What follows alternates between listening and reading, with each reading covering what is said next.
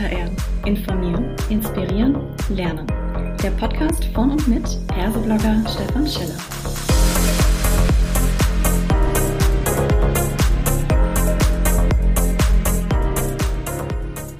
Hallo und herzlich willkommen zu einer weiteren Ausgabe von Klartext HR. Heute habe ich mir die Sandra Hoffmann mit ans Mikrofon geholt und wir sprechen über den Arbeitsmarkt 5.0 rücken endlich die Arbeitnehmenden in den Fokus. Hallo Sandra, schön, dass du da bist. Magst du dich vielleicht kurz vorstellen? Hallo Stefan, vielen Dank für die Einladung und die Möglichkeit, äh, mich mit dir zu einem spannenden Thema auszutauschen. Äh, ganz kurz für die Zuhörer, mein Name ist Sandra Hofmann. Ich leite bei WIFO, einem Forschungsinstitut, den Bereich internationale Sozialpolitik und wir beschäftigen uns mit ähm, sämtlichen spannenden Fragen rund um den Arbeitsmarkt, Arbeitskräfteentwicklung, Arbeitsmarkt der Zukunft, sozialpolitischen Fragestellungen und eben unter anderem auch mit dem Thema Arbeitsmarkt 5.0. Das ist sehr, sehr spannend, weil wir gefühlt so in der Zählung gerade mal in Richtung 4.0 bei allem kommen. Wir reden über Industrie 4.0. Vielleicht sollten wir definitorisch erstmal klären, was genau versteht ihr denn unter Arbeitsmarkt 5.0? Ja, gerne. Also geht mit dir mit. Äh, die Zählweise äh, wir sind bei 4.0 angekommen mit Blick auf Vernetzung, äh, intelligente Vernetzung von Mensch, Organisation, Produktion. Wir sind gestartet bei 1.0 mit einer mechanischen Produktion, wie es weitergeht. Ähm, Arbeitsmarkt 5.0 rückt für mich tatsächlich mehr die Arbeitnehmerinnen wieder in die Sichtweise dazu. Also die Entwicklung von 1 bis 4 war eher Optimierung von Abläufen, von Geschäftsprozessen und äh, 5.0, die Zukunft gehört den Arbeitnehmerinnen. Und da verstärkt nochmal drauf zu schauen, wie äh, schaut's aus mit Diversity, Inclusion, Weiterbildung, aber auch Work-Life-Balance. Grob umrissen, das verstehe ich unter dem Arbeitsmarkt 5.0 der Zukunft. Mhm. Ähm, 4.0 war ja im Prinzip alles, wie du es gesagt hast, Vernetzung, Digitalisierung, Automatisierung. Und irgendwo kam im Hintergrund schon immer auf der Gedanke, hm, wo bleibt denn da der Mensch? Und dann wurde dieser mhm. Begriff humanzentrierte Digitalisierung mhm. irgendwo in den Raum gebracht. Und das scheinst du vermutlich mit Arbeitsmarkt 5.0 dann zu meinen, ne? Zumindest eine Andockstelle. Also wir kennen alle das böse Wort Humankapital. Ähm, in die Richtung finde ich immer so ein bisschen schwierig, damit mhm. zu agieren, aber wirklich den, ähm, äh, den Menschen wieder in den Vordergrund zu rücken, weil ähm, egal ob es ein Industriebetrieb ist oder ein Dienstleistungsbetrieb, ohne den, und jetzt sage ich bewusst Faktor Mensch, mhm. funktioniert das Ganze überhaupt nicht mehr. Und ich glaube, vor allen Dingen durch 4.0 haben wir gelernt, wie wichtig zwischenmenschliche Aspekte wieder werden, trotz der Unterstützung von äh, digitalen Medien und digitaler Infrastruktur, aber wirklich nochmal auf die Bedürfnisse zu schauen und auch ähm, ja verstärkt nochmal zu hinterfragen, was ist denn notwendig, um am Arbeitsmarkt teilzunehmen und mhm. wie können wir Leute auch befähigen, am Arbeitsmarkt lang, gesund und voller Spaß daran teilhaben zu lassen. Jetzt haben wir ja gerade gesagt, okay, wir haben in 4.0 was gelernt. Äh, ich bin da immer so ein bisschen auch skeptisch mit Blick auf die deutsche Unternehmenslandschaft. Mhm. Jetzt seid ihr ja ein Wirtschaftsforschungsunternehmen und vermutlich, logischerweise sage ich mal, der Zeit etwas voraus. Wo siehst du denn aus deiner Erfahrung, die du vielleicht auch im Kontakt mit Unternehmerinnen und Unternehmern hast, die ja, Unternehmen dort aufgestellt? Also gebt dir recht, ich glaube, die Verharrungstendenzen, äh, vor Dingen in Deutschland, sind extrem stark ausgeprägt. Aber nicht nur auf Unternehmerseite, sondern auch tatsächlich auf Arbeitnehmerinnenseite mit dazu. Ähm, ich glaube, wenn man dem letzten Jahr was Positives abgewinnen will, ist es tatsächlich der Stresstest, den wir hatten, auch mit Blick auf Digitalisierung und sich bewegen zu müssen. Mhm. Ähm, das hat, glaube ich, nochmal einen Schub gegeben und hat auch aufgezeigt, wo es ähm, gut funktioniert und wo Herausforderungen sind. Also Stichwort Vereinbarkeit, Familie und Beruf was da ist. Und ich glaube, dieser Schub und dieser exogene Schock, wie man es ja dann so schön in der Wissenschaft bezeichnet, ähm, hat nochmal geholfen, das Ganze zu pushen. Sonst wäre ich nicht so optimistisch, dass wir äh, eine Diskussion zu Arbeitsmarkt 5.0 führen könnten, wenn so ein ähm, außenstehender Druck nicht entstanden wäre, den wir letztes Jahr durch die Corona-Situation hatten. Dann wäre doch eigentlich, wenn ich deinem Gedankengang auch so ein bisschen folge, HR optimiert äh, in Richtung Arbeitsmarkt 5.0, weil wir natürlich schon immer den Menschen mit im, im Blick mhm. gehabt haben. Also gar nicht mal so sehr dieses Technologisierte, das vielleicht oftmals mhm. gerade auch im Kerngeschäft äh, im Fokus stand, sondern wir haben ja immer geschaut, hey, was machen wir mit den Menschen? Ja, schön, dass ich es nochmal aus deiner äh, Perspektive hören, aus deiner Sichtweise mitbekomme.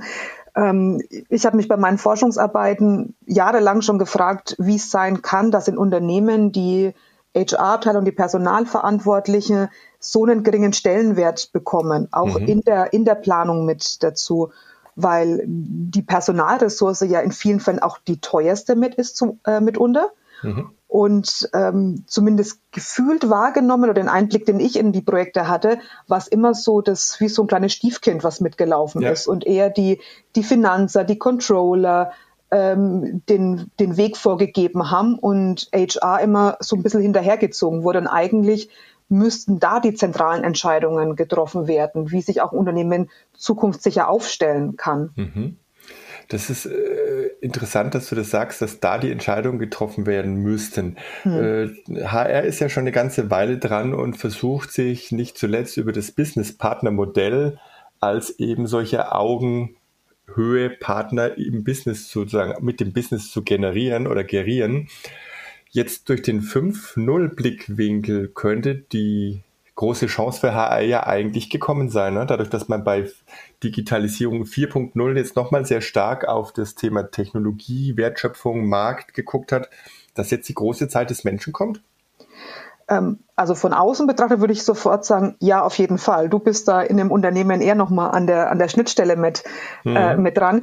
Ich glaube, die Herausforderung ist nach wie vor, ähm, wirklich so einen Gamechanger hinzubekommen, weil jahrelang der Kostendruck da ist und solange der Faktor Mensch als in vielen Fällen nur als Kostenfaktor gesehen wird, hat man es, glaube ich, schwieriger. Ich glaube, mhm.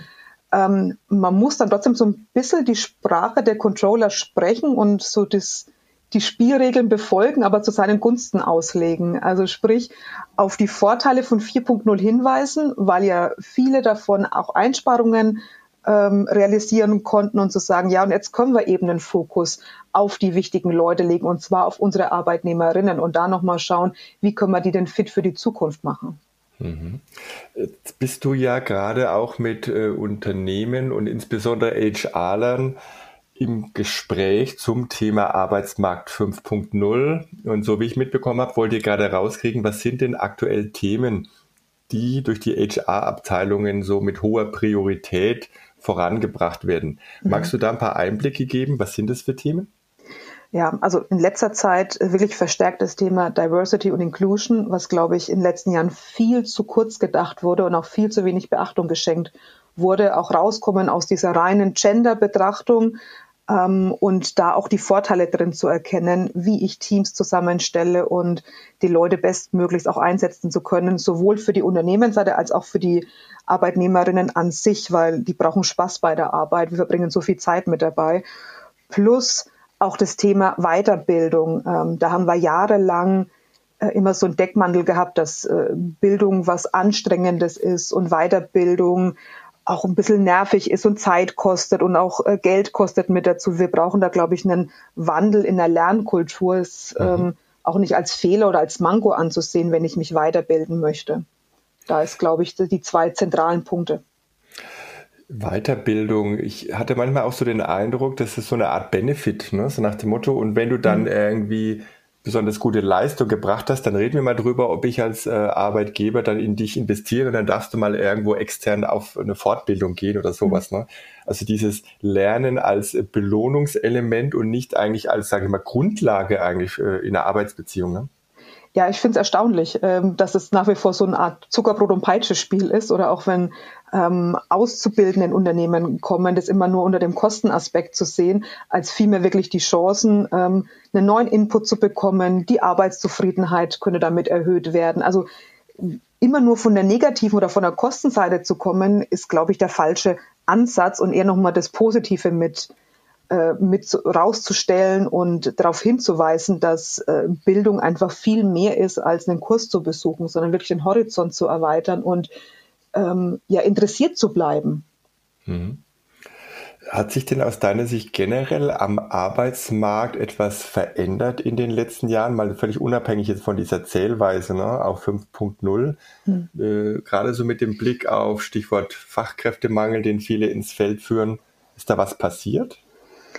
Ja, aber doch zu, also zu wenig in das, was er hätte, was wir hätten machen können in den letzten Jahren. Also wir kommen ja aus einer Phase, gerade nach der letzten Finanz- und Wirtschaftskrise, wo es Deutschland wirklich gut ging und auch bergauf ging am Arbeitsmarkt. Äh, wir hatten nahezu Vollbeschäftigung, was, äh, was da kommt. Dann hatte ich manchmal das Gefühl, dass schon eine, äh, sich Leute eher zurücklehnen und nicht über den Tellerrand hinausschauen. Also wir haben unabhängig von der Corona-Krise jetzt in den 2020 einen demografischen Wandel im Arbeitsmarkt verändern wird. Und da sind, glaube ich, zu wenig zukunftsfähige Konzepte entwickelt worden, um den Herausforderungen der Zukunft einfach ähm, begegnen zu können. Und jetzt muss es wieder so ein bisschen ähm, schnell, schnell gehen, ähm, ohne mit einer gewissen Vorlaufzeit und auch einer ja, klugen Entscheidungen zu treffen und die Leute auch mitzunehmen. Also da bin ich so ein bisschen zwiegespalten, mhm. äh, was die letzten Jahre passiert ist.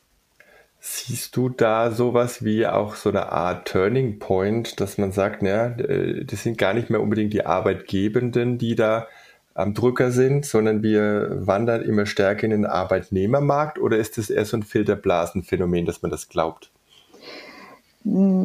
Nee, ich glaube tatsächlich, dass es, ähm, dass sich da das, die ganzen Machtverhältnisse umdrehen. Schon alleine deshalb, weil Arbeitskräfte knapp werden. Und äh, mhm. wenn ich ein knappes Gut habe, steigt der Preis und damit auch der Druck auf äh, die Unternehmen mit dazu.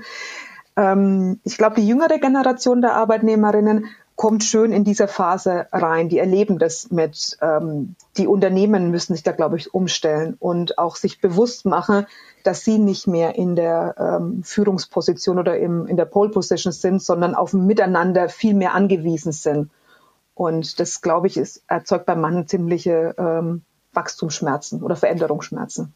Und vermutlich gibt auch dem Thema Employer Branding einen riesigen Schub, dass die ähm, Arbeitgeber plötzlich darüber nachdenken, hey, wer bin ich denn im Markt? Was kann ich? Was macht mich denn besonders oder ähnliches?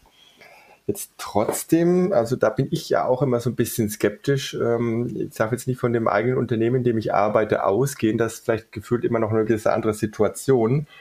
Wenn ich mich so umhöre in meinem Freunde- und Bekanntenkreis, da bist du, wenn du jetzt nicht der absolute ähm, Crack bist im Bereich IT oder zu einer anderen Engpass-Zielgruppe gehörst, die ganz stark gesucht wird, immer noch in dieser Bittstellerrolle. Mhm. Die ähm, schildern mir dann auch und sagen, also das, was ich dort erlebe, da ist das, was ich bei dir lese, von wegen, dass sich da was tut und verändert, die interessiert es gar nicht, die Unternehmen. Also ich meine, wahrscheinlich gibt es beides. Ähm, aber ich habe tatsächlich da noch äh, keine feste Meinung, ob wir ganzheitlich in einen Arbeitnehmermarkt wandern oder ob das nur für die Hochqualifizierten gilt. Boah, das ist eine schwierige und spannende Frage, Stefan. Ähm, ich glaube, verallgemeinern kann man es tatsächlich nicht. Ähm, hm. Wahrscheinlich fängt es bei den Hochqualifizierten an ähm, und wird aber dauern, bis es sich komplett durchsetzt ähm, auf alle Berufsgruppen oder Qualifikationsniveaus, äh, die damit verbunden sind. Mhm. Ich habe Angst oder Befürchtungen, ähm, wir dürfen nicht mehr in eine Polarisierung vom Arbeitsmarkt kommen. Also, dass wir so die Mitte ausbluten lassen. Mitte heißt die gut gelernten Facharbeiter, dass die so ein bisschen auf, die, auf der Strecke bleiben, wenn wir nur die beiden Pole uns anschauen, mhm.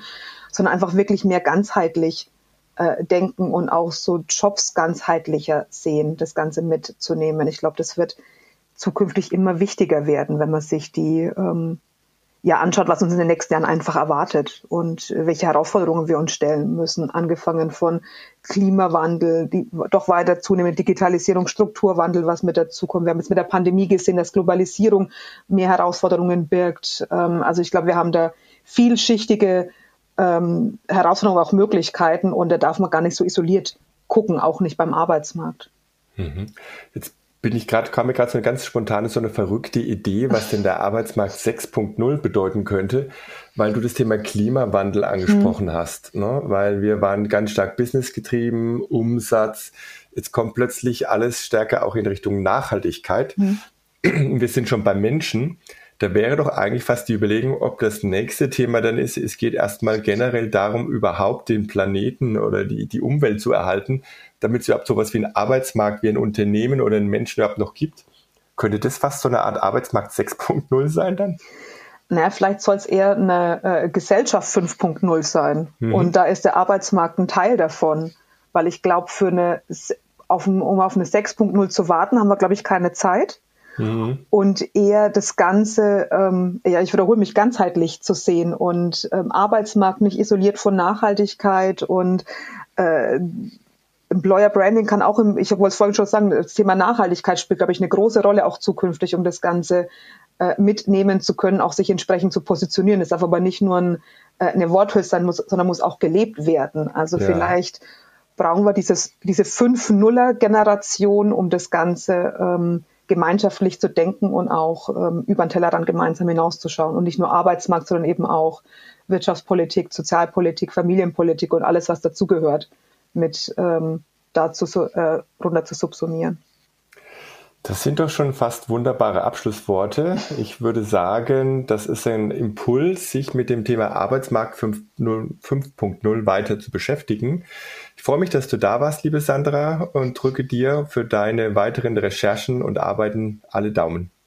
Vielen Dank, Stefan. Ähm, hat mir Spaß gemacht, wie immer, und hoffentlich bis bald.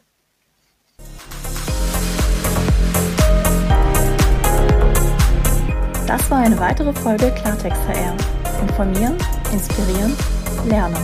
Der Podcast von und mit Perseblogger Stefan Scheller.